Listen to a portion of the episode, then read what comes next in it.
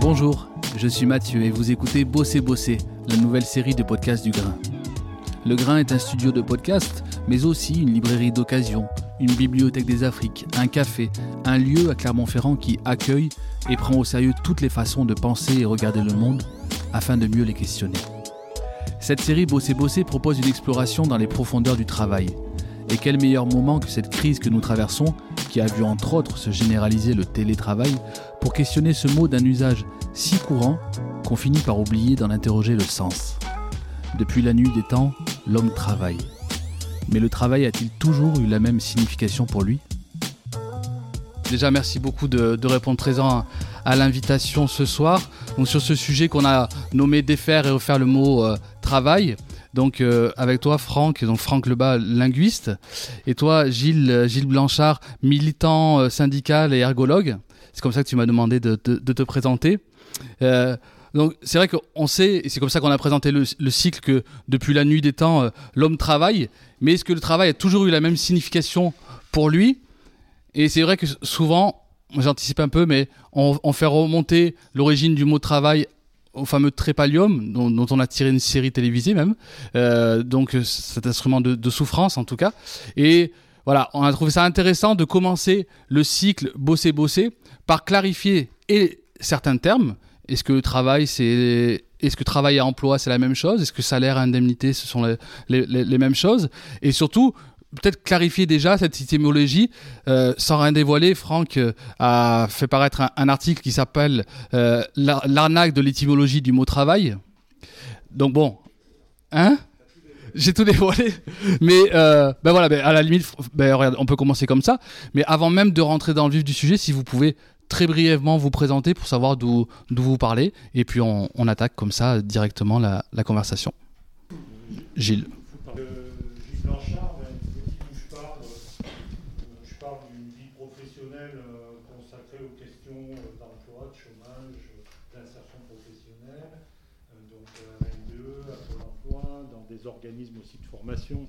Début des années 80 qui, qui s'occupait des plans d'insertion jeune, et puis croisé avec euh, l'engagement syndical et, et la nécessité à un moment, le sentiment que j'ai eu qu'il y avait besoin de, de mieux comprendre comment euh, justement analyser les situations de travail et donc d'une formation euh, relativement récente à l'ergologie dont, dont je dirais un petit peu plus en quoi ça consiste parce que n'est pas, euh, voilà, ce n'est pas une approche des situations de travail qui est très répandue. C'est une formation qui a lieu sur euh, Aix-Marseille. D'accord, d'accord. Ben, j'avais prévu donc une intervention et quelques points à partir euh, de justement de cette histoire un peu personnelle, ce, témoignage. Et puis en définitive, je ne peux pas laisser passer le micro-trottoir parce que euh, là, euh, je dirais qu'ils nous... Euh, et, j'en suis pas fondamentalement surpris, mais je dois dire qu'ils y ont été forts, de mon point de vue, pour entamer la discussion sur la question ou une réflexion sur le travail. Parce que il me semble qu'on entend d'abord, c'est apprendre, c'est réfléchir, c'est s'occuper, c'est dessiner. Et puis du coup, c'est facile, c'est pas facile, c'est rigolo, c'est pas rigolo. Donc il, nous qualifie tout de suite l'activité, euh, le travail par l'activité. Et, euh, il me semble que nous avons là une entrée, en tout cas c'est celle que propose l'ergologie, c'est de regarder le travail du point de vue de l'activité. Donc du point de vue de ce qu'ils énoncent, de cette transformation du monde, j'agis sur le monde, j'agis sur ce qui est produit et euh, qui est tout de suite en écho avec une transformation de soi-même. C'est vraiment ce qu'ils disent. Quoi, hein. euh, et un, vécu de cette situation-là, euh, c'est facile, c'est pas facile. On, on, sent qu'il témoigne de... alors, justement, je voulais en arriver à quelques concepts de l'ergologie, de ce qu'en ergologie on appelle l'usage de soi.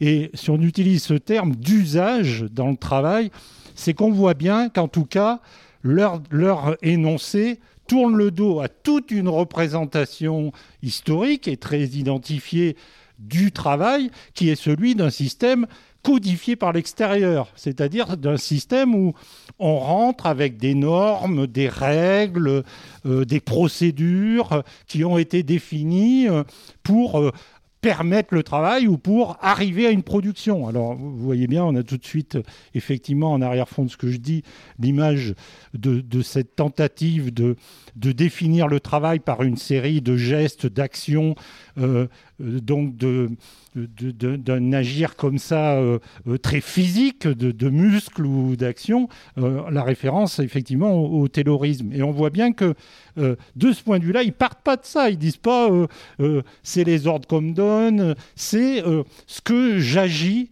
c'est l'agir et c'est la transformation du monde et, la transformation de moi-même. Et on voit de manière relativement accessoire tout de même qu'il s'agit d'envisager de nourrir sa famille, c'est cité une fois, et puis de s'occuper des animaux.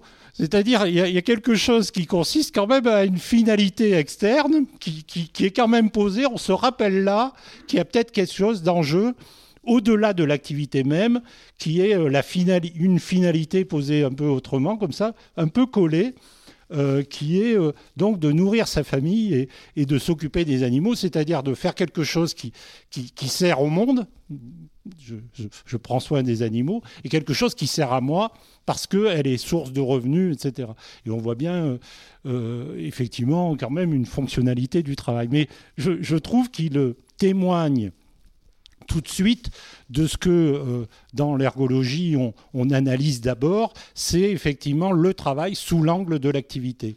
Alors, euh, je comptais y arriver qu'après, mais du coup, je, bondis sur, l'opportunité, c'est-à-dire euh, qu'est-ce que c'est que cette affaire de faire usage de soi pour l'ergologie, c'est-à-dire euh, en même temps, cela produit des nouveaux événements, des événements. Donc on transforme le rapport avec le milieu et entre les personnes. La situation est alors matrice de variabilité, une matrice d'histoire, parce qu'elle engendre de l'autrement, à cause de choix à faire, des micro-choix pour traiter les événements. Et oui, je suis devant une situation que jamais d'autres n'ont rencontré. C'est celle qui croisent que j'ai quelque chose à produire, à faire, soigner des animaux, mais que moi, être humain lambda, donné, je rencontre une situation originale qui est cette situation de travail qui va me confronter à un événement, pas régi justement, pas identifié par les normes que j'ai pourtant, Hein, que j'ai au titre de cette activité, par exemple soigner des animaux, mais qui va me confronter à une situation de vie particulière et dans lequel va se poser des enjeux pour moi, pour ma personne, pour ce soi-là et euh, dans l'utilisation que j'en fais. C'est-à-dire euh, qu'est-ce que, comment je mobilise quelque chose de ma personne qui dépasse même euh, l'objectif, par exemple, de soigner les animaux. Alors on dit en ergologie usage de soi par soi c'est-à-dire euh, le renvoi à cette décision que soi-même on, s'engage dans la situation, et par les autres dans le cadre du développement des situations euh, euh, tertiaires ou des situations de relations de service, on voit bien que l'autre va interférer sur la situation de travail, il va devenir un, acteur des choix que j'ai à faire. Alors, je, le disais, pour, pour l'ergologie, on, analyse ces situations beaucoup comme un dispositif qui met en dialogue des normes, on va appeler ça des normes antécédentes, toutes celles qui encadrent l'activité.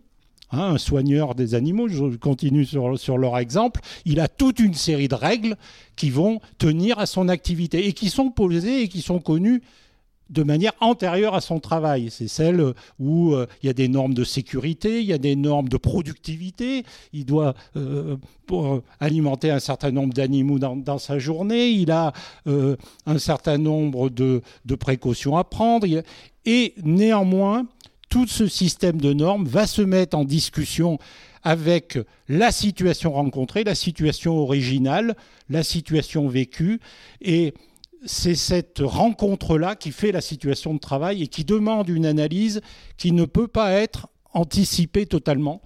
Et ça renvoie effectivement au travail que je disais sur euh, l'impossible et l'invivable qu'est est euh, l'idée de régir cette situation totalement originale de l'extérieur, comme l'a ambitionné, je pense qu'on y viendra par exemple, la proposition de taylorisme, et qui proposition de taylorisme qui, n'est pas uniquement datée euh, euh, de, de, Taylor et, de l'industrialisation, qu'on voit très bien euh, à quoi on peut faire allusion quand on, on a cet objectif de régir l'activité à travers des procédures, à travers des règles, à travers tout un dispositif. Je pense par exemple aux, prestations de services dans, euh, dans, des distributions, dans des cafétérias, où, toute la procédure de qualité est écrite précédemment.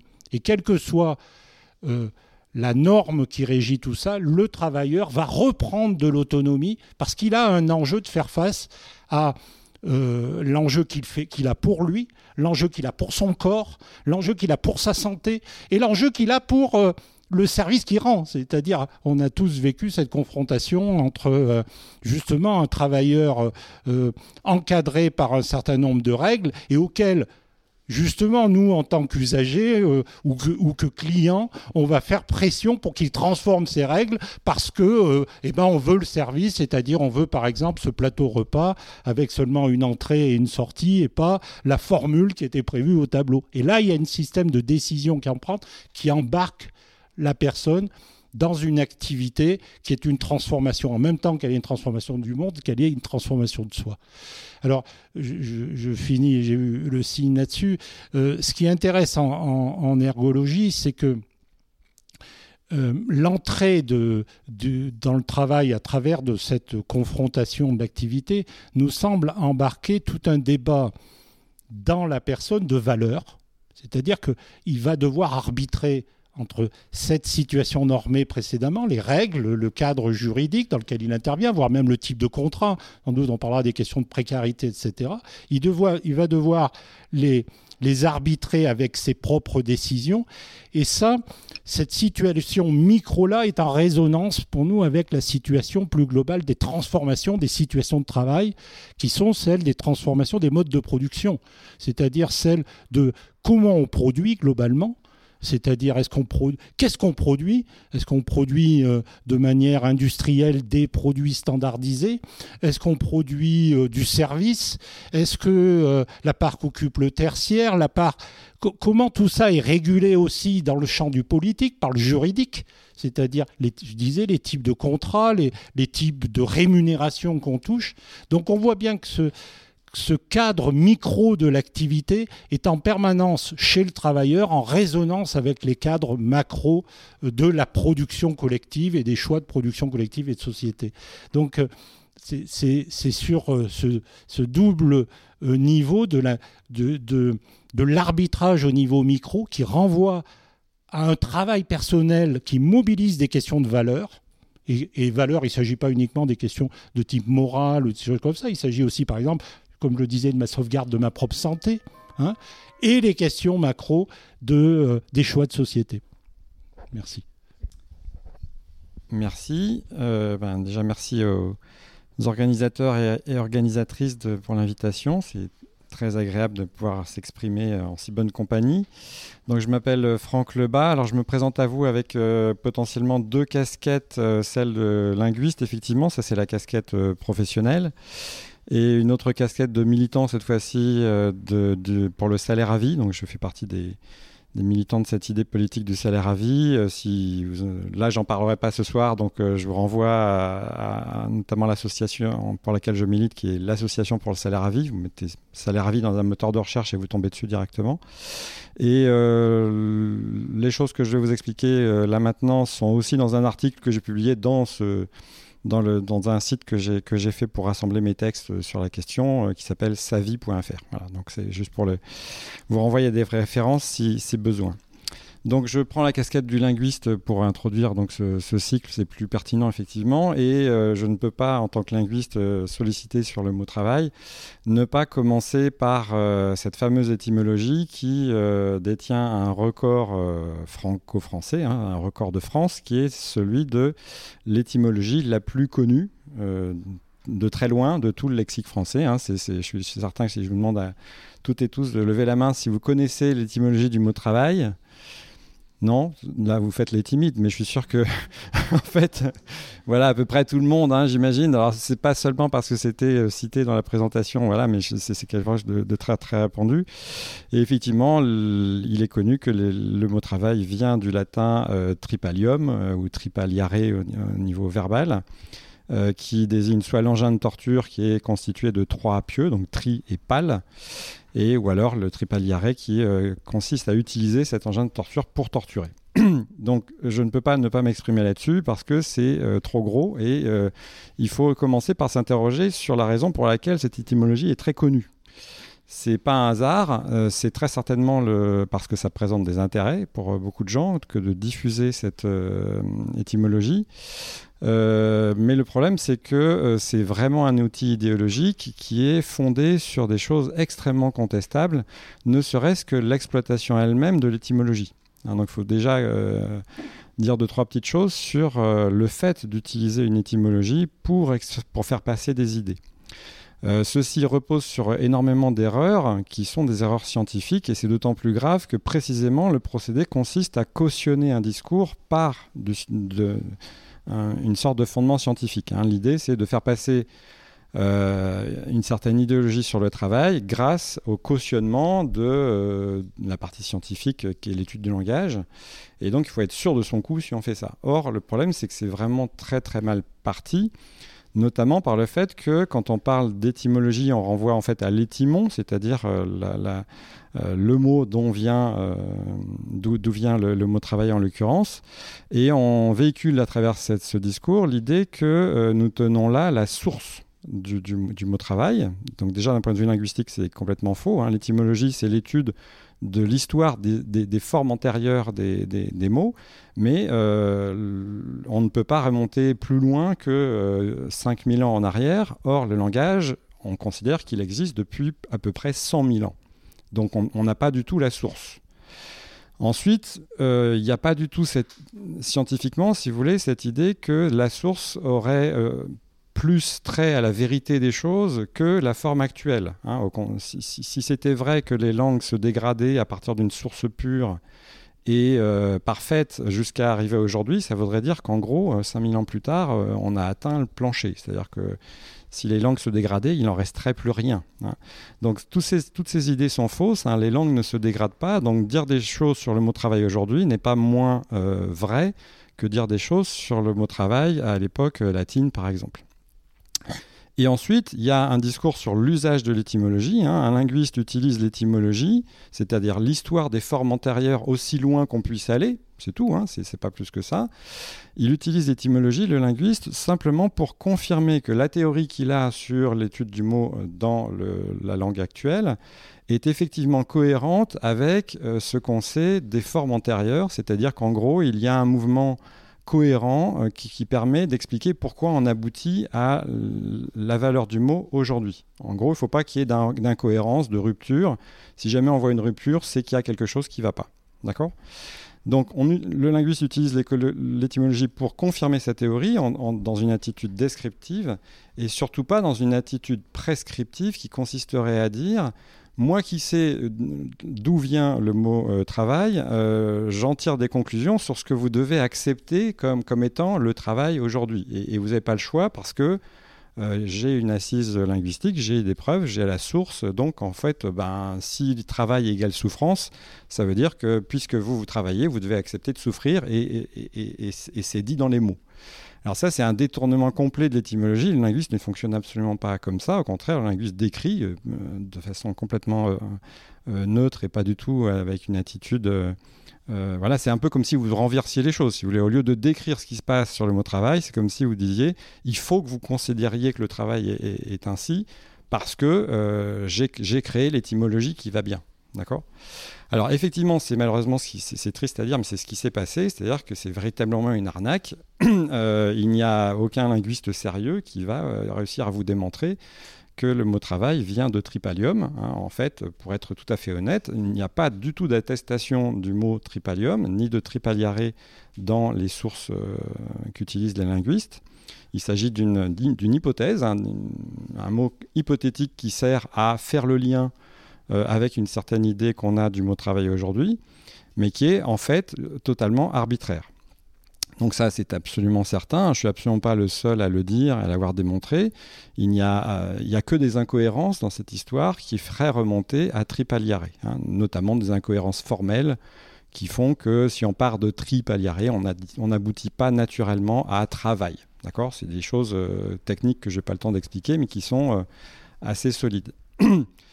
Euh, ensuite, euh, cette hypothèse n'est pas du tout cohérente avec la diversité des données qu'on a sur ce mot. Hein. Ce que fait un linguiste sérieusement, c'est qu'il étudie les usages du mot travail dans un, certain cadre linguistique, dans une certaine langue, par exemple aujourd'hui. Et aujourd'hui, on observe différentes significations pour le mot travail, différentes façons d'utiliser le mot travail. Et en fait, qu'est-ce que c'est que le sens du mot travail pour un linguiste euh, aujourd'hui? C'est ce que fait valoir un locuteur d'une activité par le fait de l'appeler travail, par le fait de dire je travaille ou c'est du travail ou c'est un travail, je fais valoir un aspect, une dimension de ce que je désigne dans un certain cadre argumentatif. Je cherche à, orienter mon interlocuteur vers une certaine optique sur l'activité que je désigne et j'utilise le mot travail pour valoriser cette optique. Et en l'occurrence, on n'observe pas du tout le fait que le mot travail valorise l'optique de souffrance. Hein, donc ce n'est pas du tout cohérent de partir de cette hypothèse, ce serait plutôt une démonstration de rupture. Ensuite, il y a plusieurs sens du mot travail. Quelqu'un a noté dans les post-it qu'effectivement, travail a un, sens très très peu usité, mais qui existe dans le domaine agricole, qui consiste à désigner un engin qui consiste à immobiliser les animaux. Effectivement, là, on peut identifier assez facilement une source étymologique qui est assez solide, qui est celle du latin trabs, qui veut traps, Hein, c'est écrit T-R-A-B-S, euh, qui désigne une poutre, hein, c'est-à-dire quelque chose qui sert effectivement à entraver, hein, ça a donné traver et entraver, traps. Et donc le mot travail, effectivement, est une, des variantes d'un terme agricole qui désigne effectivement alors quelque chose qui n'est pas du tout destiné à faire souffrir l'animal, pas du tout. Il s'agit de l'empêcher de bouger pour le soigner. Donc on n'est pas sur une thématique de euh, supplice. Là, Ensuite, il y a le fameux sens du travail d'enfant, c'est-à-dire la, désignation de cette phase terminale de l'accouchement, notamment, enfin, plutôt chez les, hommes, hein, chez les femmes et chez les humains, je veux dire, chez les femmes. Euh, qui euh, est censé conforter l'idée que euh, travail veut dire souffrance, puisqu'il se trouve effectivement, c'est indéniable, je pense que toutes les femmes ici qui ont accouché pourront le confirmer, c'est vrai que ça doit faire mal. Apparemment, vu de l'extérieur, ça n'a pas l'air d'être une partie de plaisir. Donc effectivement, c'est de la souffrance. Mais est-ce que un locuteur qui dit Madame, entrez en salle de travail ou alors attention, le travail commence, est-ce que ce locuteur est en train, dans son discours, de faire valoir l'aspect souffrance de ce que la femme va endurer? Il n'en est pas du tout certain parce que euh, ce qu'on désigne est extrêmement complexe. il n'est pas du tout sûr que ce que dit le locuteur à ce moment-là, ce soit cet aspect-là de l'argumentation. Hein. Euh, parce que par ailleurs, il y a quand même un enfant qui naît dans le processus. Il n'y a pas que la femme qui souffre. D'accord? Donc on peut euh, faire des hypothèses sur, voilà, il y a peut-être d'autres aspects qui sont faits valoir. Ensuite, dernier argument, c'est l'indice de l'anglais to travel, hein, travel, qui forcément, c'est à peu près incontournable, vient de français. Et il est très difficile de connecter l'idée de voyager, hein, to travel, voyager, avec l'idée de souffrance ou de supplice. Hein. c'est vraiment très tiré par les cheveux. Donc, grosso modo, cette idée selon laquelle le travail vient de souffrance est totalement inventée il faut lui substituer d'autres hypothèses qui sont en l'occurrence beaucoup plus convaincantes. Je n'ai pas le temps de développer, mais je vous le dis juste en quelques mots. Il suffit juste de segmenter euh, tra et vaille, c'est-à-dire tra, c'est euh, la variante euh, populaire de trans en latin qui veut dire à travers. Donc il y a l'idée de passage, hein, de transition. Alors bien sûr que transition, ça implique résistance ça implique euh, effort, mais pas forcément supplice. Hein, c'est pas, là, on va trop loin si on dit supplice ou souffrance. Et puis, vaille euh, est, tout à fait connectable avec euh, val au sens vallée, dévalée, c'est-à-dire l'idée d'un mouvement, hein, d'un avancement, qu'on retrouve aussi sous, sous, la forme balle avec balader, hein, balade. Et donc, on a, si vous voulez, dans les deux composantes du mot travail, tout à fait ce qui est nécessaire pour expliquer que, par exemple, s'agissant du travail d'enfant, c'est-à-dire l'accouchement, il s'agit effectivement de franchir un obstacle, une frontière, d'avancer, hein, de, se projeter dans un autre lieu en ayant accompli un certain effort. Hein. Avec ça, vous, avez, vous expliquez tous les emplois courants du mot travail, au sens travailler le bois, faire un travail, etc., le travail d'enfant, et puis euh, l'anglais travel, évidemment. Travel est, tout à fait expliqué par euh, cette segmentation en trans et val. Hein. Donc, l'idée, tu as, une sorte de, motif euh, avec deux assises. D'une part, l'idée de déplacement, donc d'avancer, et ce que moi je raccorderais avec certaines des idées qu'on a vues sur les post-it, euh, dans, le sens de trouver un rôle, trouver une place, hein, aller vers un site, se situer. Donc ça, c'est Val ou Bal, hein, qu'on retrouve à l'envers avec lab, qui, vient, qui, a, qui, a, donné labeur, labourer, élaborer, etc. Donc ce que je veux dire, c'est qu'il y a une solidité linguistique, lexicale autour de cette idée. Et puis le préfixe trans qui veut dire à travers, franchissement, donc euh, dépassement d'une certaine résistance. Hein. C'est-à-dire que ce n'est pas simplement se balader, se déplacer, mais c'est se transbalader, hein, c'est-à-dire se trimballer. Hein. Pour moi, le, mot le plus proche du travail dans le français contemporain, c'est trimballer qui donnait aussi Traboule, donc la Traboule lyonnaise, le passage difficile qui permet d'atteindre des sites intéressants, d'échapper aux Allemands, etc. Euh, donc là, on a une hypothèse qui est beaucoup plus convaincante, qui est très cohérente, qui euh, peut se connecter à une véritable étymologie euh, sans heurts et sans rupture, et qui est infiniment plus convaincante que l'idée de, de, tripalium. Alors, vous aurez tous et toutes repéré les auteurs de cette hypothèse sur le tripalium, hein, c'est clairement l'Église catholique hein, qui a imposé cette lecture. Pourquoi? Bah, Parce qu'on connaît très bien le rapport entre l'Église catholique et la notion de souffrance, hein, de supplice, de rachat des péchés, de, rapport à voilà, il faut, que, faut enfanter dans la douleur, mesdames, dit l'Église. Euh, c'est un vrai discours idéologique très puissant qui, qui, qui, qui sert une, une, certaine idée qui va bien au-delà de l'Église, bien entendu, mais le coupable, l'auteur, l'auteur de cette arnaque, c'est clairement euh, un discours euh, religieux, ça j'en suis à peu près certain, c'est un peu gonflé de le dire comme ça, c'est pas scientifique, mais moi je pense que l'auteur est identifié. D'accord? Donc voilà pourquoi je trouve important d'allumer un contre-feu pour ne pas laisser cette idéologie prendre le mot travail en otage. C'est un petit peu, je trouve, exagéré et pas de caution scientifique sur cette idée-là, à mon avis. Merci d'avoir écouté jusqu'au bout cet épisode. N'hésitez pas à le partager, à commenter, laisser une note sur Apple Podcasts, 5 étoiles de préférence tant qu'à faire, et surtout à venir nous voir au grain, en vrai. On se retrouve très vite pour la diffusion de la prochaine causerie. D'ici là, continuons à cultiver l'art de l'étonnement, du pas de côté, cet art qui nous invite à penser depuis le lieu où nous habitons, mais aussi et surtout apprendre à s'en extirper pour l'articuler à d'autres lieux car comme on aime le répéter, on est ensemble. Personne ne peut nous contraindre à nous aimer les uns les autres, mais le fait est que nous habitons un monde commun où tout est lié, où tout est vivant. Allez, n'oubliez pas de dire à ceux que vous aimez que vous les aimez, Kambe.